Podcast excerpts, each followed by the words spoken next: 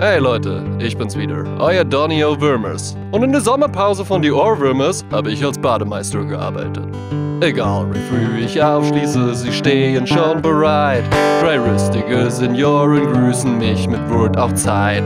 Will ich kurz meine Runde auf der Liegewiese drehen, hab ich direkt ne halbe Portion Pommes in den Zehen.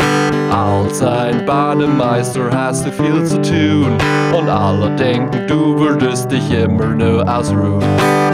Als ein Bademeister siehst du allerlei und vom Bikini bis Burkini ist alles dabei.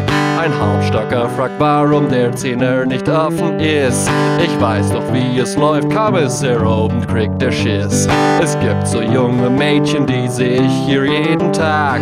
Nur gehen die nie ins Wasser, denn dann verschmiert das Make-up.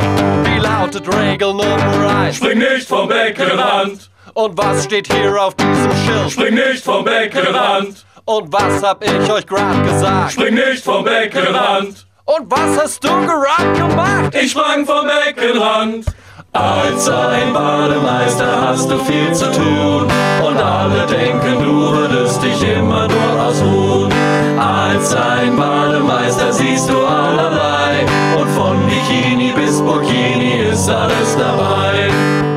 Badeschluss um 8. Cheers. Na toll, jetzt hab ich einen Ohrwurm.